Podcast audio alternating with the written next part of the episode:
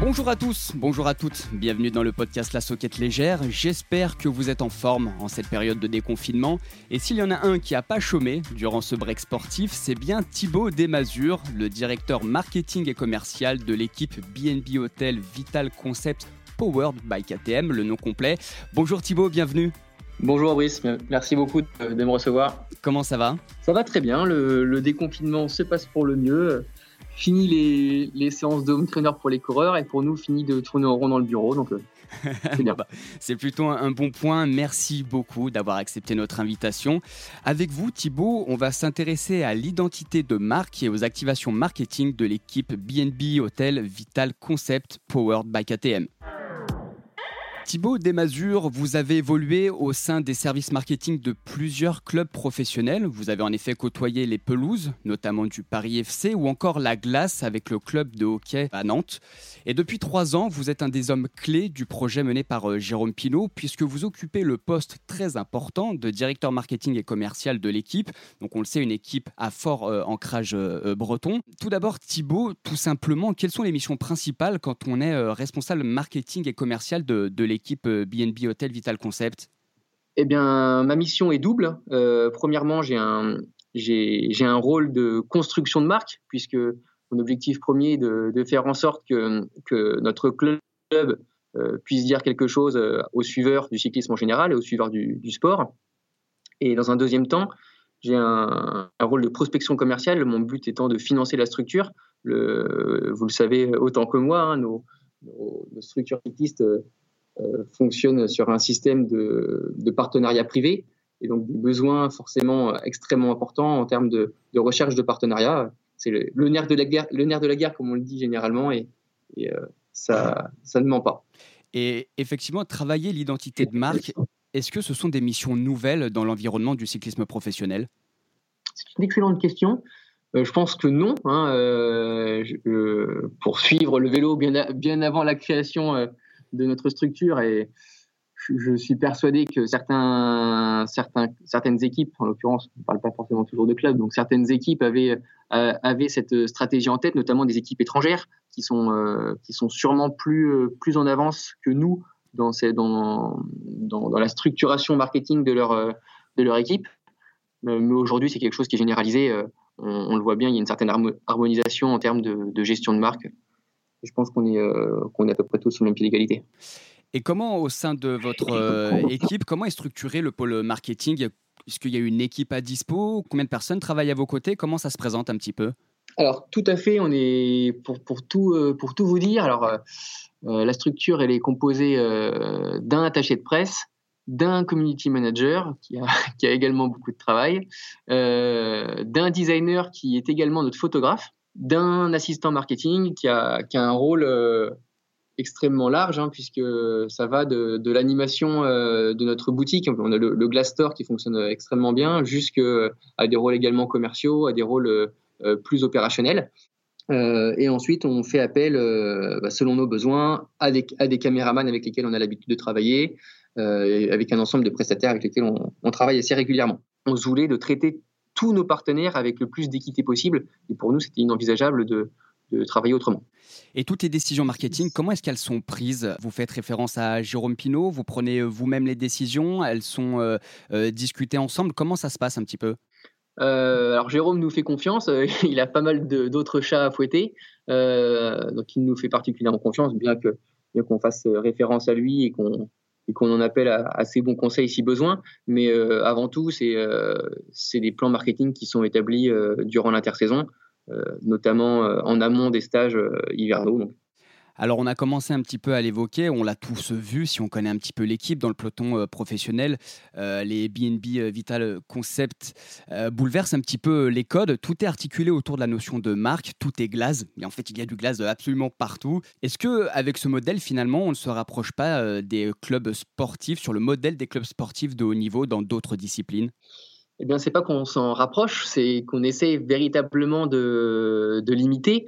pour nous, alors je ne sais pas si on peut parler d'innovation, parce que pour moi, innover, c'est pas forcément inventer euh, un concept, c'est aussi adapter un concept qui existe ailleurs et qui n'est pas jusqu'à présent euh, mis en place dans un, dans un domaine donné. Et nous, ce domaine donné, justement, c'était le cyclisme. Et nous, on estimait que cette notion de club n'était pas présente dans le cyclisme.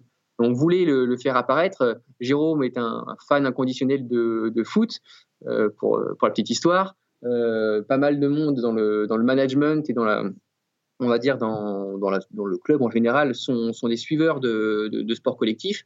Et on avait vraiment cette volonté-là d'instaurer euh, la notion de club dans le cyclisme avec toutes les facettes que cela peut représenter. Euh, donc la, facette sportive, alors c'est pas mon c'est pas mon domaine et je vais pas m'apesantir sur le sujet, mais euh, le lien qu'on a pu établir avec le VCP Loudéac, c'est un, lien extrêmement fort aujourd'hui. Hein. C'est absolument pas de la cosmétique. On atteste bah, encore aujourd'hui les, les, très fortes relations qu'on peut avoir notamment avec avec l'équipe réserve, hein, la DN1. Mais à côté de ça, on a établi tout un ensemble de domaines euh, qui correspondent au concept de club. C'est-à-dire que pour nous, un club, on ne pouvait pas l'imaginer sans nos propres couleurs. Nos couleurs, c'est le blanc, le noir, le glace. Le blanc et le noir, c'est évident, les couleurs de la Bretagne. Le glace, c'était une couleur qui était, un petit peu moins évidente pour le grand public, mais qui parle, qui parle à un public breton, euh, qui se voulait en tout cas avant tout esthétique, mais en plus euh, qui devait euh, revêtir une, dimension symbolique qui était extrêmement forte pour nous, hein, puisque c'est une couleur qui est vraiment spécifique à la Bretagne.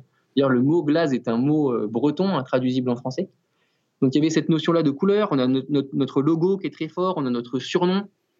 Donc on a une charte graphique qui est particulièrement forte, qui est très établie et qui, qui se veut le plus durable possible euh, malgré ou selon l'arrivée de nouveaux partenaires ils ont d'ailleurs, généralement, ils ont à cœur de pouvoir s'adapter à notre charte graphique et de pouvoir s'adapter à notre histoire parce que à travers ces signaux-là, on raconte une histoire, hein, celle, de, bah, celle des Meningas, celle d'une jeune euh, structure cycliste dans le peloton international. Donc il y avait cette notion hein, euh, d'identité de marque qui était très forte. À côté de ça, toujours dans, cette, notion de, dans ce concept de club, bah, pour nous, quand on dit club, on dit stade. Sauf que dans le vélo, euh, bah, stade, c'est un petit peu compliqué puisque le stade, c'est la route. Mais par contre, dans un stade, on a des loges. Donc, on a essayé de mettre en place, euh, comme on le pouvait, euh, un système de, hybride de loges. Hein. aujourd'hui, c'est la Glassbox. Hein. C'est, essentiellement composé de, quatre, quatre containers qui ont été aménagés pour recevoir dans les meilleures conditions possibles nos partenaires. On a également une boutique. Donc voilà, on a, on a essayé de faire en sorte que on retrouve cette identité stade, hein, cette identité presque arena. et à côté de ça, bah, tout un ensemble de petits euh, éléments qui viennent justement en périphérie, mais alimenter la, notion de club. Hein. Notre, mascotte aujourd'hui, qui est un élément phare dans notre communication, qui nous permet de toucher un public qui est plus jeune, qui nous permet d'aborder des sujets avec humour, euh, chose qui parfois peut être un peu compliquée euh, dans le sport professionnel. On a notre hymne qu'on a pu mettre en place avec Mano. Voilà, ce sont autant d'éléments qui viennent enrichir notre, notre identité de marque et qui viennent justement bah, répondre à, on essaye avec le, plus de pertinence possible à l'identité qu'on souhaite mettre en place. Là, Thibaut, vous avez euh, évoqué plein de plein d'éléments qu'on reverra dans la seconde partie du, podcast, notamment avec euh, l'hymne, avec la glassbox, avec euh, Glazik, la fameuse mascotte. juste pour revenir à l'identité, à la notion d'identité de marque et de, et de club, est-ce que cette, cette notion d'identité de marque qui, qui, prédomine sur les couleurs ou sur le nom de, de certains de vos partenaires peut être compliquée à transposer au monde du vélo? Pas forcément je pense que ça peut même être un avantage puisque on, a une identité qui est forte. Euh, nos partenaires viennent du fait de cette identité, donc ça peut être considéré comme un atout. Et quand nos partenaires nous rejoignent, ils, nous rejoignent en toute connaissance de cause. Ils savent que derrière, euh, derrière le fait de nous parrainer, il y a un univers euh, à embrasser. Et généralement, ils le font sans aucun problème. Donc c'est-à-dire que le partenaire va pouvoir sacrifier, entre guillemets, je dis bien entre guillemets, euh, leur visibilité propre euh, pour s'intégrer dans une identité de marque euh, qui véhicule des, valeurs, qui incarne des, des, valeurs. pour moi, c'est absolument pas un sacrifice, c'est plutôt l'utilisation d'un levier différent. alors certes, il y a l'aspect visibilité qui est prédominant dans le cyclisme et on ne le remettra pas en cause, c'était un, atout qui est indéniable. Hein le, cyclisme est l'une des seules disciplines sportives euh, dans laquelle les partenaires, potentiellement les principaux partenaires, peuvent être euh, euh, les namers. Hein. Mais à côté de ça, nous, ce qu'on souhaitait mettre en place, c'est pouvoir toucher des publics différents pouvoir créer, un, créer une relation avec le public qui est différente de ce qu'on peut voir dans le vélo habituellement. si on n'avait pas Glazik, on ne toucherait pas de la même manière le public jeune. Qui, dit toucher un public jeune dit toucher un public familial. Toujours, toujours dans cette même démarche, si on n'avait pas l'hymne, on n'aurait pas touché, par exemple, des médias dédiés à la musique qui, bah, aujourd'hui, se sont intéressés au vélo, potentiellement parfois pour la première fois. Donc, pour nous, c'est c'est pas un sacrifice, il faut pas du tout le voir comme un sacrifice, il faut le voir véritablement comme une opportunité de toucher différemment le public. Quand vous, euh, quand vous démarchez les, les, partenaires, vous mettez en avant, donc, on va dire, un investissement au lieu d'un sacrifice, mais un investissement dans une philosophie, dans des valeurs qui sont euh, intégralement euh, incarnées par l'équipe, les Men in Glass. Exactement. Alors, le, terme que vous avez employé est tout à fait pertinent, cette philosophie. Euh. Alors, la philosophie, généralement, dans le sport, bah, ça se ressent sur le terrain, ça se ressent sur la route. Euh, bah, nous, au-delà du terrain, au-delà de la route, bah, ça se ressent également dans notre manière de communiquer et dans notre manière de, de mettre en valeur nos partenaires. Je, vais être, euh, je vais être franc, peut-être me tirer une balle dans le pied, mais si toutes les équipes se mettent à faire la même chose, bah, il y aura plus cet aspect différenciant qu'on essaye euh, de chercher aujourd'hui. Alors Thibaut, je vais être un petit peu euh, taquin. Quid des investisseurs français ou étrangers qui euh, ne revendiqueraient pas un ancrage breton? Eh bien, vous n'êtes pas du tout taquin, puisque dans notre nom, nous avons un, partenaire autrichien, donc qui n'est pas forcément attaché à la Bretagne. Mais au-delà de ça, en fait, notre, communication se veut beaucoup plus globale que, la, Bretagne on revendique notre attachement à la Bretagne, on en est fier, bien entendu, mais à côté de ça, on a dans notre philosophie justement cette, euh, volonté d'être large, d'embrasser le plus grand public possible. Euh, l'aspect bretonisant, j'ai envie de dire, de, notre structure, de notre club, il se voit à travers des aspects que les Bretons peuvent reconnaître. C'est-à-dire le glaze, pour les Bretons, et d'ailleurs pas pour tous les Bretons, hein, pour une partie des Bretons, c'est un élément fort de leur culture. De la même manière, euh, les, sillons qui, vont venir euh, euh, décorer notre maillot, c'est un symbole à la fois de, du domaine d'activité de notre partenaire historique qui est Vital Concept, hein, les sillons de l'agriculture, et c'est également un clin d'œil aux bandes présentes sur, à l'origine, le Gwenadu, aujourd'hui le Glazadu. Mais voilà, on est sur, un, on est sur une symbolique bretonne qui est assez forte, mais elle est cachée, elle est, on va dire, à découvrir. Et pour le grand public, celui qui n'a pas forcément euh, en tête ces différents symboles, on espère en tout cas qu'avant tout, c'est quelque chose d'esthétique. le glaze, on peut, j'en sais rien, pour, les mauvaises langues, on pourra le comparer à un bleu canard, on pourra le comparer à, du turquoise, j'en sais rien.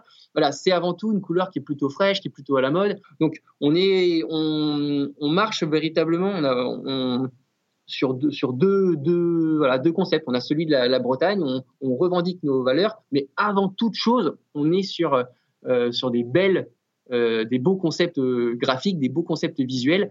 Et donc, pour ceux qui reconnaissent les symboles, tant mieux, et ils voient que ça appartient à la Bretagne. Pour les autres, c'est juste beau. en tout cas, on essaye de faire en sorte que ce soit beau. Thibaut, on a abordé la question de l'identité de marque au sein de l'équipe bretonne BNB Hotel Vital Concept. Prenons désormais quelques instants pour s'intéresser à vous et à votre personnalité. Quelle est à ce jour votre plus grande satisfaction? Ma plus grande satisfaction? Euh, Eh ben, je pense que je vais laisser un blanc parce que j'espère que ma plus grande satisfaction elle est à venir. Je voulais pas vous prendre au dépourvu, hein. Ah non, vous ne me prenez pas au dépourvu, mais j'espère que ma plus grande satisfaction, elle est à venir. Et voilà, pour l'instant. Euh, C'est une note très positive. Et donc, du coup, à l'opposé, la plus grande déception La réponse bateau d'un entretien d'embauche, je vous dirais qu'il n'y a pas de déception, qu'on apprend toujours de nos erreurs. Après, la plus grande déception, euh, pour être euh, franc, c'est peut-être c'est peut-être lié à, à, mon activité précédente qui était était euh, celle de, bah, grosso modo, le, même poste que je peux avoir aujourd'hui, mais dans une structure qui était pas tout à fait du même calibre et surtout pas du tout euh, dans, la même discipline, qui était le hockey sur glace. Où voilà, j'aurais peut-être euh, aimé pouvoir les emmener encore plus haut grâce forcément à des, à des, fonds supplémentaires, mais j'aurais peut-être espéré faire, faire mieux, mais c'était déjà, c'était déjà une belle aventure. Thibaut, la personne qui vous inspire au quotidien La personne qui m'inspire au quotidien. Et j'ai pas véritablement de figure, euh, de figure qui, voilà, euh, que je porte en, lumière comme ça. ça va peut-être faire voilà, mettre un gros blanc ou un gros froid, peu importe. la seule chose que je peux vous dire, c'est que quand j'étais gamin, ce qui m'a fait aimer le sport de haut niveau, ce qui m'a d'ailleurs fait aimer le cyclisme à cette époque, c'était l'image de Lance Armstrong. Alors je dis pas forcément Lance Armstrong, mais bien l'image qu'il avait, c'est-à-dire de celui qui était revenu de l'enfer, qui, qui paraissait presque invincible et, qui, volait sur les, routes du Tour. Alors quand tu es gamin avec des yeux euh, totalement innocents, bah, tu vois pas forcément le côté obscur. Donc il y a vraiment cette euh, notion-là sur laquelle bah, je, me suis toujours euh, basé, toujours cette volonté de, se dépasser. Alors forcément, quand tu grandis, tu perds cette innocence, mais je garde cette image peut-être. Voilà. Je, vous voyez, je suis absolument transparent et, et le plus honnête possible. Mais le jeter un blanc est tout à fait relatif parce que mon goût pour le cyclisme vient également du même coureur et de la même, et de la même période. Donc il n'y a pas de souci avec ça. Pour finir, Thibaut, votre talent caché Non, je suis quelqu'un d'absolument normal. je n'arrive pas à m'arrêter de travailler. Voilà. Peut-être euh, si, elle m'écoute, ma compagne pourra l'attester, en attester. Hein, bah, c'est un chouette talent en tous les cas. Je rappelle que Thibaut Desmazures, le directeur marketing et commercial de l'équipe BNB Hotel Vital Concept Powered by KTM, est l'invité du podcast La Soquette Légère. Alors Thibaut, évidemment, quand on observe le fonctionnement de l'équipe, on remarque que la communication est complètement décorrélée du, du sportif. D'où vient cette volonté? Est-ce que ça a été le souhait de base lors de la création de l'équipe? Absolument c'était l'un des enjeux, si ce n'est l'enjeu numéro un, euh, quand on a pu monter la structure avec, euh, avec Jérôme Pinault et son frère Sébastien. On avait comme objectif euh, de, distinguer la réussite économique de notre projet des résultats sportifs. Les résultats sportifs ne devaient qu'enrichir notre projet, et ça ne devait pas, en tout cas, en aucun cas, ça ne devait être le, moteur de, notre, de développement du club. Donc si, si on gagne, tant mieux. Et d'ailleurs, euh, jamais on va s'adresser auprès de, nos coureurs en disant euh, faites comme vous voulez, comme vous pouvez. L'essentiel, c'est de participer, bien entendu. Plus on va gagner, mieux c'est, que ce soit pour de la visibilité, que ce soit pour euh, l'image du club. Mais au-delà de ça, on d'ailleurs, c'est l'essence même de notre métier. Hein, c'est vraiment de décorréler le résultat sportif de, du développement du club. Voilà, c'était l'enjeu numéro un et on essaye de faire en sorte que, que ça se réalise à court ou moyen terme. Alors là, on est en période de, déconfinement et euh, le fait de décorréler la communication du sportif, comme vous venez de le, préciser, est-ce que ça a pris tout son sens pendant la période du confinement? Parce que j'imagine que pour les partenaires, euh, ça a été un vrai plus pendant ces euh, semaines et ces mois d'absence de, de course de vélo. Exactement. Les réponses, elles sont, elles sont multiples. Hein. Avant tout, pour eux, euh, si l'activité forcément est, diminuée, est impactée négativement par, euh, par la période, par le coronavirus, ça peut être l'occasion euh, d'être un motif de communication pour eux. Hein, voilà, ces, dernières semaines, ils ont pu communiquer autour de leur partenariat sportif, chose qu'ils ne pouvaient pas forcément par manque de temps, par, oui, par manque de temps principalement dans une période normale. Et nous, c'était également une, c'était également l'opportunité de les mettre en avant plus spécifiquement. Alors, on a, vraiment un, mot d'ordre euh, euh, en interne, c'est de ne pas communiquer pour communiquer. On va, on va pas euh, poster sur les réseaux sociaux une photo avec un communiqué relativement laconique mettant en avant un partenaire. On trouve que c'est pas forcément ce qui est de plus impactant. On trouve que c'est pas forcément toujours bien tourné, etc., etc. Donc, on essaie toujours de faire en sorte qu'il y ait une histoire derrière derrière notre communication pour que le lien entre nos supporters, entre notre communauté et la marque euh, se fasse de manière naturellement et qu'on voit qu'on soit fier de nos partenaires et que ce soit pas juste euh, contractualisé, euh, il faut X postes dans l'année. quoi. Thibaut, avec près de 50 000 personnes qui vous suivent sur les réseaux sociaux, donc pas vous personnellement, mais les réseaux sociaux et les comptes officiels de l'équipe BNB Hotel Vital Concept, est-ce que vous fixez des paliers à atteindre en termes de communauté? C'était la première année cette année. Euh, donc c'est notre troisième saison euh, d'existence. C'était la première année qu'on donnait vraiment des objectifs, euh, notamment auprès de notre community manager. quoi qu'il en soit, on, est, une équipe qui est très récente. Il ne faut pas oublier qu'on est en troisième année. Quand on compare généralement avec, l'importance des communautés de nos équipes rivales, de nos adversaires, c'est forcément parfois des, des, échelles de 1 à 10, voire plus. Mais on est en croissance constante. On a vraiment on est vraiment satisfait par, par ces chiffres-là et c'est d'autant plus encourageant quand on regarde les taux d'implication. où là, on, se rend véritablement compte qu'on a une vraie communauté qui gravite autour du club et que ce ne sont pas juste des suiveurs. C'est plutôt, plutôt encourageant pour l'avenir. Vous l'avez évoqué hein, en début de podcast dans la première partie. Quand on parle de l'équipe BNB euh, Hotel Vital Concept, on pense forcément aux, nombreuses activations, alors comme euh, la mascotte Glazik, le Glass Fest, euh, cette journée d'échange qui, a déjà, qui a déjà eu lieu, le Glass Show, le fameux podcast avec Fred Adam, ou le Glass Store pour le, merchandising. Est-ce que c'est l'intégralité de cette communication qui vous permet de fédérer vos, vos fans et vos supporters à l'année? Oui, tout à fait. Et puis ce qui est, en tout cas, de notre objectif, c'était de toucher les supporters du vélo.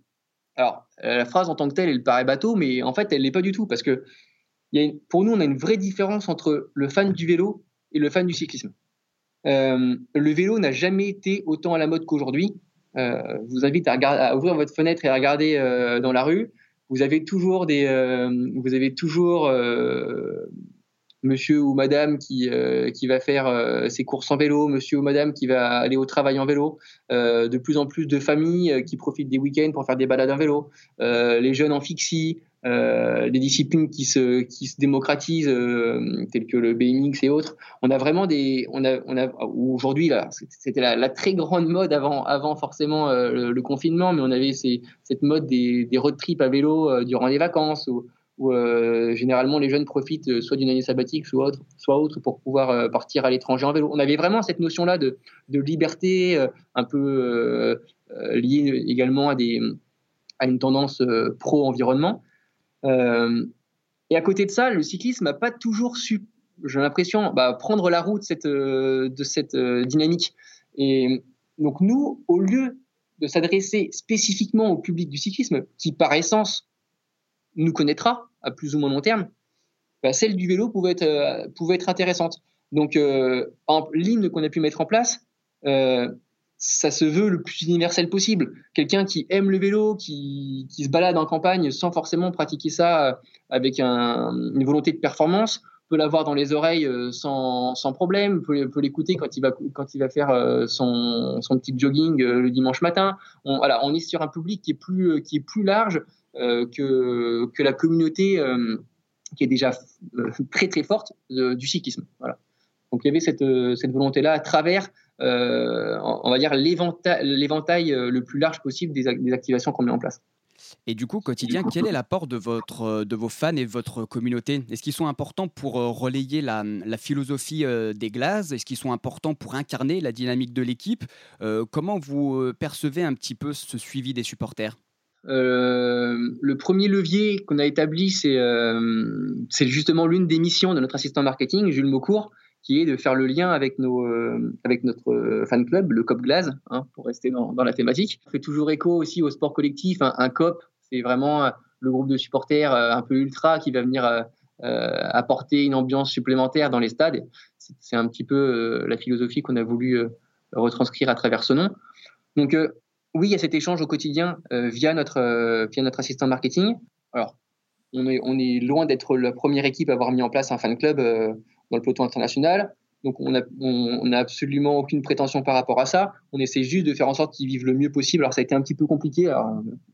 c'est l'une des déceptions. Alors, c'est pas la plus grande déception de ma vie, hein, pour répondre à la question précédente. Aujourd'hui, le, rythme est un petit peu lent en termes de, bah, gestion de nos, supporters, dans le sens où, euh, par exemple, euh, toute leur dotation n'a pas encore pu être fournie de par bah, forcément l'arrêt de l'activité euh, économique de ces dernières semaines. Mais on essaie de rattraper un petit peu le temps perdu. Mais à terme, voilà, je pense que le Face Glace, c'est vraiment l'ADN de la, relation qu'on souhaite entretenir avec nos supporters, puisque au-delà de la randonnée cyclo, c'est quelque chose qui est mis en place assez régulièrement encore plus en ce moment, on va dire, euh, des randonnées virtuelles via, via, via Zwift, mais euh, les randonnées cyclo, ça existe depuis des décennies entre, entre cyclistes amateurs et professionnels. Mais à côté de ça, nous, on a mis en place un forum avec euh, un village partenaire où il y a des vrais échanges. Quand on dit des vrais échanges, c'est-à-dire que les questions qui sont posées, les thématiques qui sont abordées, elles ont été choisies en amont par, par nos supporters. Il y a vraiment ce lien qui est très fort qu'on a pu mettre en place euh, et on essaie le plus possible de pouvoir échanger avec eux dans le, dans le développement de nouveaux produits, dans, dans, la, dans le lien qu'ils peuvent entretenir avec leurs idoles, en l'occurrence les coureurs. J'apporterai justement, je, tire mon chapeau notamment à, Pierre Roland qui avait été à l'origine d'une très belle initiative durant, le confinement avec des, des séances d'entraînement sur, Facebook Live qui a, drainé quand même pas mal de monde. Euh, parfois, on, comptait plusieurs, euh, plusieurs centaines, voire des milliers de personnes qui pouvaient le suivre. Et euh, voilà, c'était plutôt, plutôt encourageant et ça montre voilà, le, lien et l'étroitesse du lien entre les deux parties. Alors on va quitter un petit peu la communauté euh, des glaces pour un domaine qui m'intéresse moi tout particulièrement et je dois dire que je suis archi fan de la glace box. Alors la glace box pour ceux qui ne savent pas qu'est-ce que c'est, euh, vous l'avez évoqué en, début d'émission Thibaut, c'est une structure on va dire éphémère et modulable que vous installez sur les, courses où euh, l'équipe bretonne est, présente afin d'accueillir notamment les partenaires de l'équipe. Est-ce que cette glace box a rencontré un franc succès sur les courses auxquelles vous avez participé? Euh, oui, oui, oui. Alors, euh, on a eu forcément un petit, euh, une petite appréhension au départ quand on a lancé le projet. Alors, année après année, elle grossit, hein, elle grandit. Cette Glassbox, au départ, c'était, ce n'était que entre guillemets deux containers. Maintenant, on est à quatre. au départ, on avait cette crainte, notamment vis-à-vis des organisateurs. Mais finalement, ça, ça participe à l'animation générale de la course. Donc, c'est très bien perçu par les, par les organisateurs.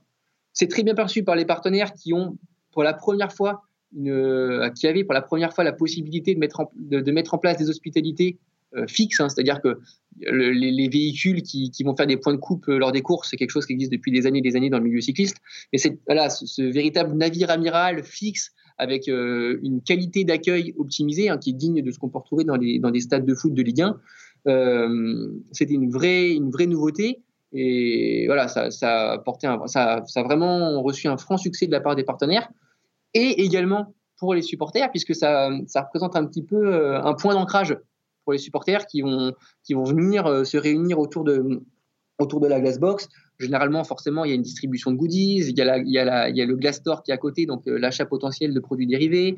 voilà, il y a une ambiance un peu festive qui peut se dégager avec de la musique, etc. etc. Donc, on est vraiment voilà, dans notre univers à nous et, nos supporters nous rejoignent, utilisent comme un point de ralliement. En, tout cas, c'est vraiment un, succès euh, pour toutes les parties prenantes.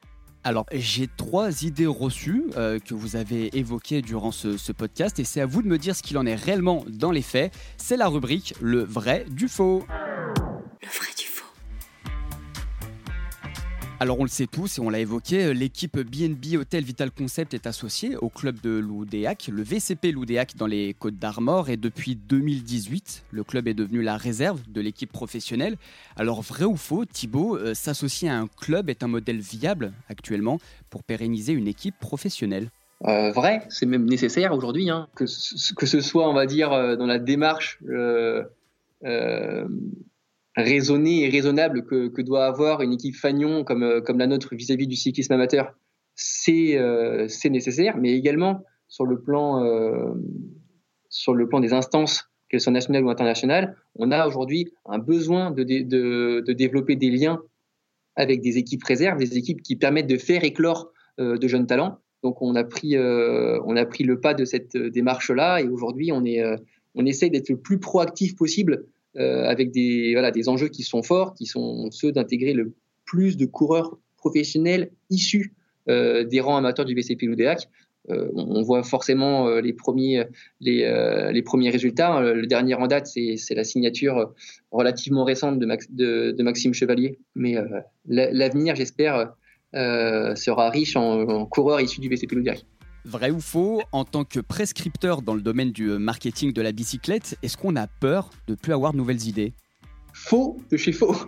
Non, non, l'idée, euh, on a surtout peur de ne pas aller au bout de ces idées. Voilà, c'est l'un de nos enjeux, c'est surtout euh, d'aboutir à un produit fini, propre, et de pas passer, de pas tourner la page alors que le produit n'est pas abouti. Là où parfois on est, on est aussi pris par le temps, on est aussi pris, alors entre guillemets, par la. c'est mon cas, euh, j'ai envie de dire.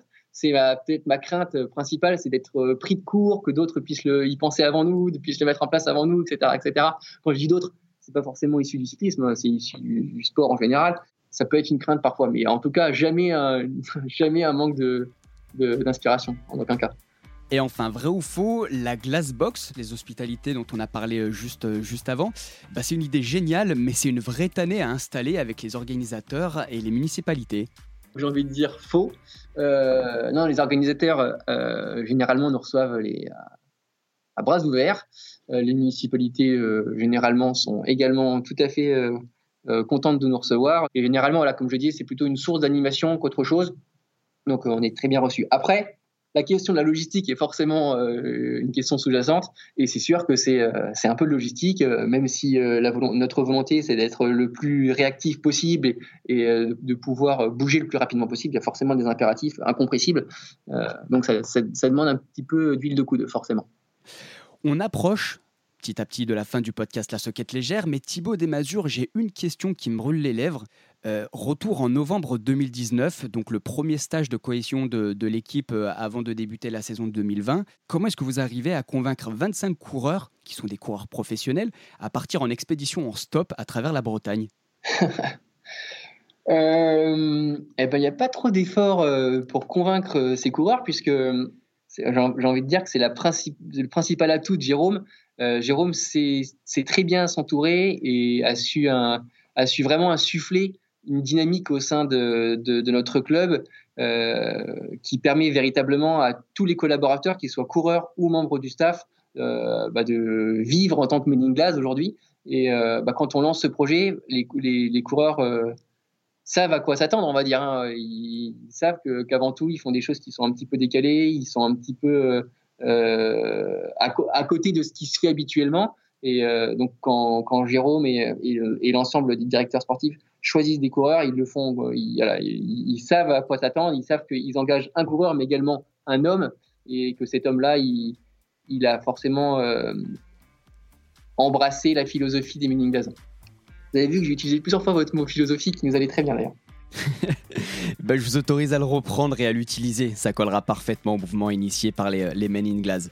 Thibaut Desmazures, merci beaucoup pour cet échange et bravo pour tout le travail réalisé depuis ces trois dernières années. On prend un vrai plaisir, pour vous le dire, à suivre vos, vos idées, notamment sur les, sur les réseaux sociaux. Et au sein de la soquette légère, on a quelques bonnes idées en stock. Alors on pourra évidemment échanger à l'occasion. Mais avant de se quitter, le traditionnel, tu préfères Tu préfères Thibaut, une seule réponse et pas d'argumentaire. Vous préférez le hockey nantais ou le cyclisme glace Cyclisme glace. Vous préférez vivre l'étape avec Didier Rousse en voiture officielle ou bien vivre l'étape dans la glass box avec les partenaires? Ah, il faut m'accorder un argument là. non, je... Monter en voiture avec Didier Rousse, vous vous rendrez compte que c'est bien plus sympa d'être dans la glass box. On le prend comme ça. Vous préférez la mascotte Glazik ou alors l'hymne des Glaces avec Mano? Je préférerais Glazik qui chante l'hymne des Meaning Glass, sauf qu'elle n'a pas le droit de parler. Ah, excellente réponse, on va s'en accorder. Et enfin, vous préférez le Glaze Show avec Fred Adam ou bien le podcast La Soquette Légère? Bah avec euh, La Soquette Légère Ah bah là, ah bah là, franchement. Ah, peut-être peut-être un, crossover entre les deux un jour. Eh ben avec plaisir, avec grand plaisir, on pourra en reparler. Merci Thibaut Desmazures. On vous souhaite évidemment le meilleur avec l'équipe bretonne pour la saison 2020 qui va reprendre d'ici euh, quelques semaines. Et également bon courage pour votre premier Tour de France que vous allez réaliser au mois de, au mois de septembre. Chers auditeurs, chères auditrices, j'espère que vous en aurez appris davantage sur le fonctionnement de l'équipe bretonne. Et comme d'habitude, pour retrouver l'intégralité de l'actualité des podcasts de la Soquette Légère, retrouvons-nous sur Twitter, YouTube et sur toutes les bonnes plateformes de diffusion. On se dit à très vite. Prenez soin de vous. Bye bye. lass so geht